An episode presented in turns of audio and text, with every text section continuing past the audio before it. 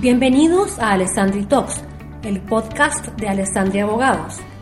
En este espacio, nuestros abogados conversarán sobre tecnología, propiedad intelectual, cumplimiento, mercado de capitales y diversos temas legales con invitados expertos. Bienvenidos a un nuevo capítulo del podcast Alessandri Talks. Soy Santiago Ortúzar, socio de Alessandria Abogados. Hace pocas semanas en el Congreso de Chile se aprobó una nueva ley que los medios han dado a conocer como la Ley de Delitos Económicos. Y esta nueva legislación implica una serie de cambios a nivel de gobierno corporativo, ya que amplía las figuras delictivas a unas 230. Si bien esta ley tuvo veto presidencial para aclarar algunos puntos, veto que ya ha sido aceptado y incorporado, eh, estamos a punto o a puertas de su publicación. Y por eso mismo, para conversar sobre esta ley y cómo puede afectar las empresas, ¿quién mejor que Luis Fuente, asociado senior de Alessandri, parte del equipo de litigio, arbitraje y compliance, con quien me ha tocado trabajar bastante, quien asesora empresas nacionales e internacionales, que además es un gran conocedor del derecho penal y incumplimiento normativo, que son justamente las dos áreas que se encuentran en esta nueva ley. Así que bienvenido Luis y muchas gracias por acompañarnos. Hola Santiago, muchas gracias a ti por la presentación.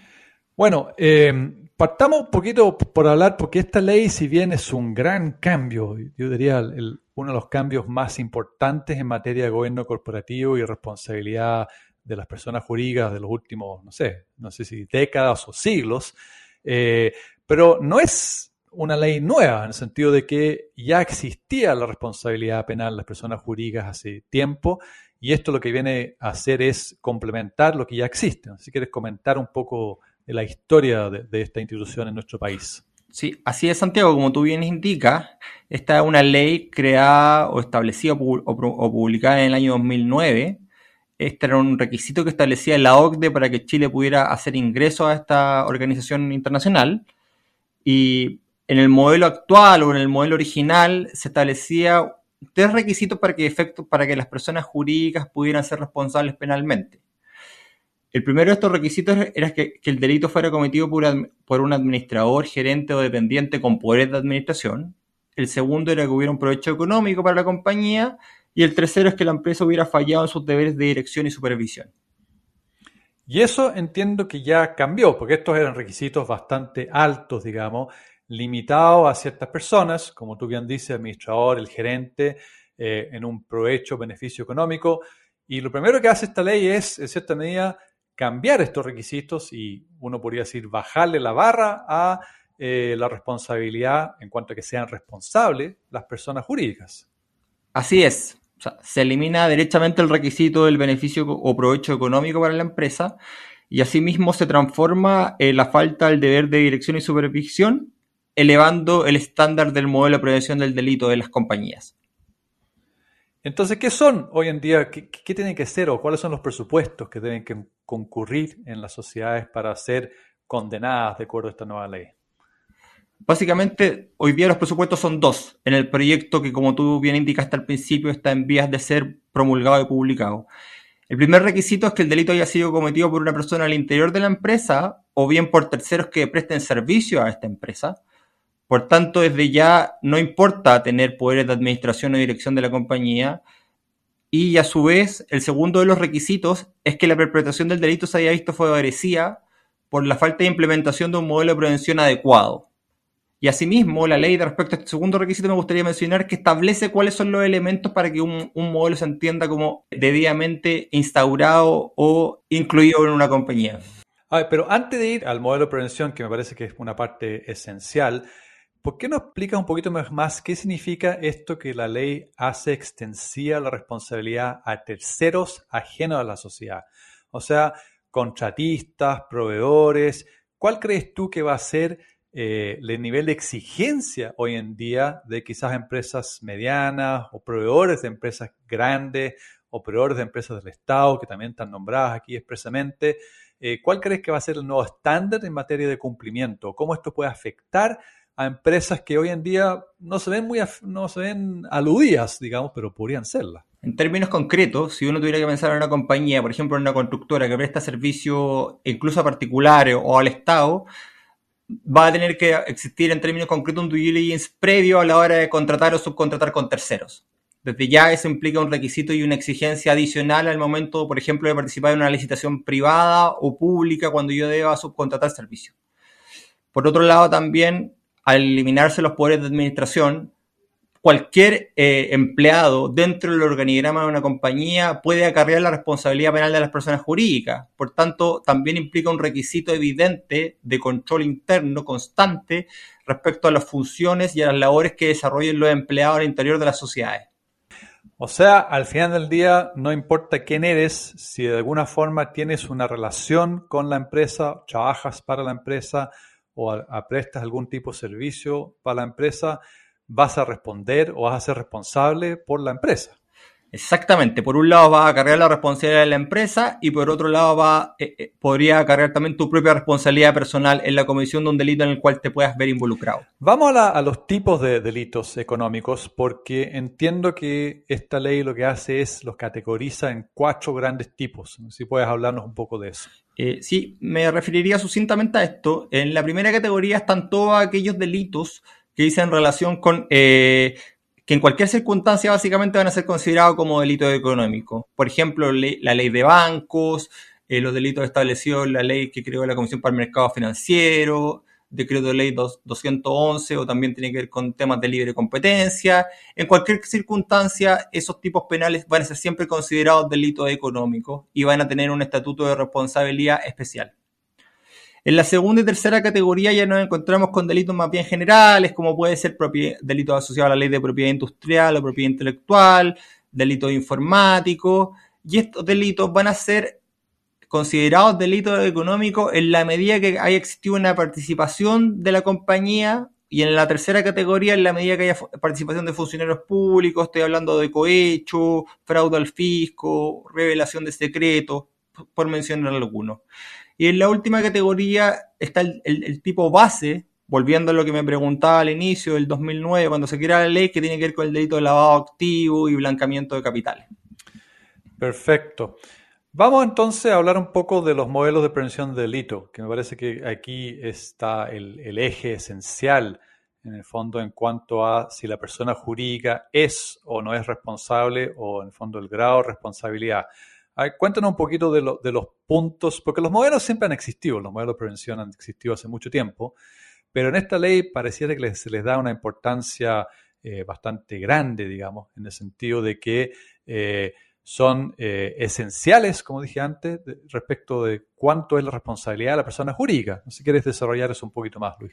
Sí, por supuesto. O sea, como tú bien indicas, estos son eh, por legislación internacional, por ejemplo, el CPA en Estados Unidos o legislación europea, los modelos de prevención del delito. Eh, muchas empresas internacionales con presencia en Chile ya, ya contaban con modelos macro en sus matrices internacionales lo, por así decirlo, lo novedoso de esta nueva ley es que por primera vez establece que un modelo de prevención del delito efectivamente implementado exime de responsabilidad penal de las personas jurídicas. Me parece que es un main point esencial que las compañías deberían conocer desde ya. Es decir, en la medida que cumplan con los requisitos que la ley establece, la, sociedad, la persona jurídica se exime de responsabilidad.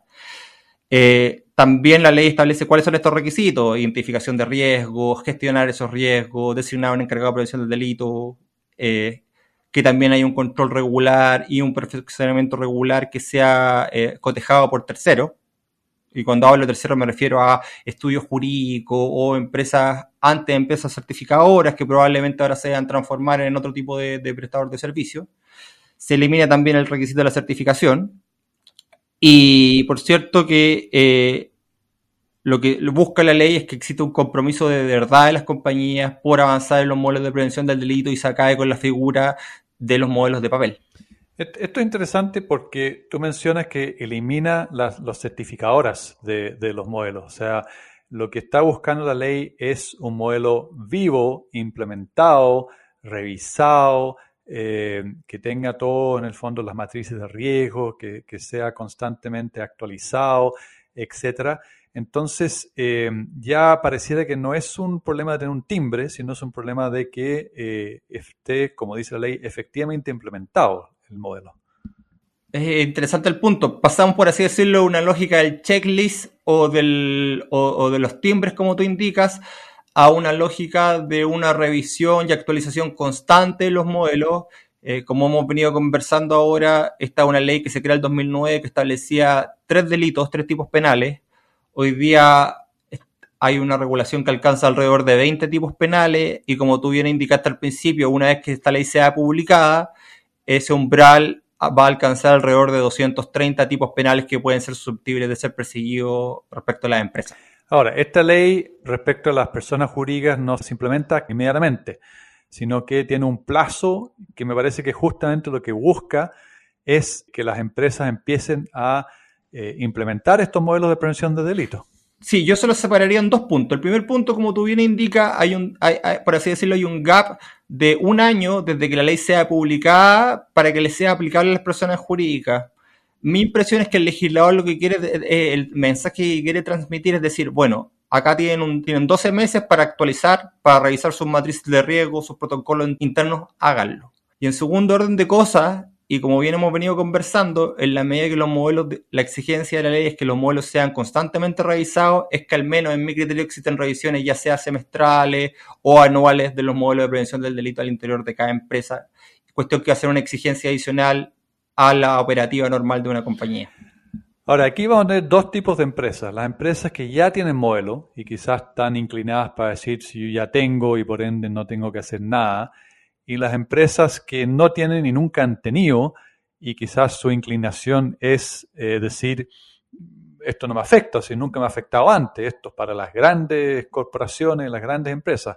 ¿Qué podríamos decirle a, ambos tipos de empresas, tanto las que, las que tienen y que sienten que ya cumplen, como las que no tienen y sienten que no les afecta? Respecto a lo primero, vaso medio lleno, qué bueno que lo tengan, pero dicho eso, es tan grande el cambio que evidentemente tiene que haber una revisión desde ya de aquellos modelos y de aquellos protocolos. O sea, partamos que de 20 delitos eh, se van a aplicar alrededor de 230 una vez que la ley sea publicada, por ende, al menos debe existir una revisión de esos modelos.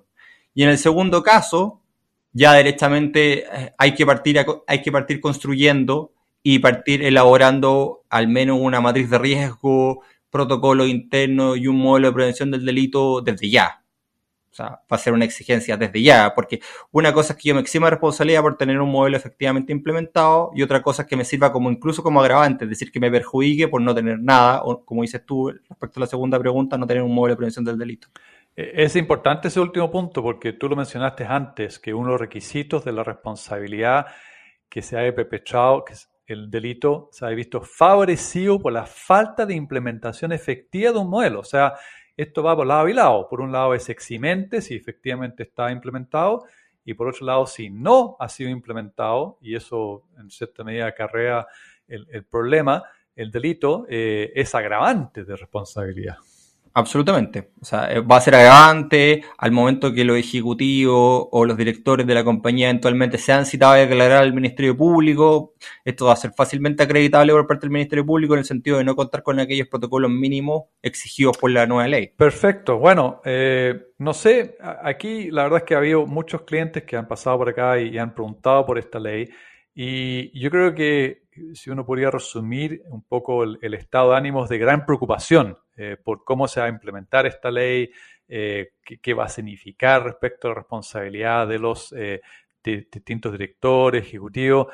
Quizás aclarar, porque hay un rumor, no sé, un rumor, pero un, como un dicho que está por ahí, que, hoy en día los gerentes van a ser responsables de todo, de lo que, lo que hacen y lo que no hacen, pero no es tan así.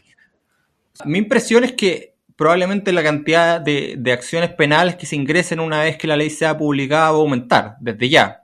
El, comparado con, cuestiones civiles o, cuestiones de otra índole, el estándar para presentar una querella en Chile no es tan alto. O sea, y en ese respecto yo creo que eso va a aumentar. Pero también el, el, contrapeso es que la ley establece un plazo, como indicamos antes, de 12 meses para efectos de que las compañías puedan hacer esos ajustes. Y la invitación que uno podría hacerle a las compañías o a las sociedades que hagan uso de ese plazo, que no, no pierdan esa oportunidad.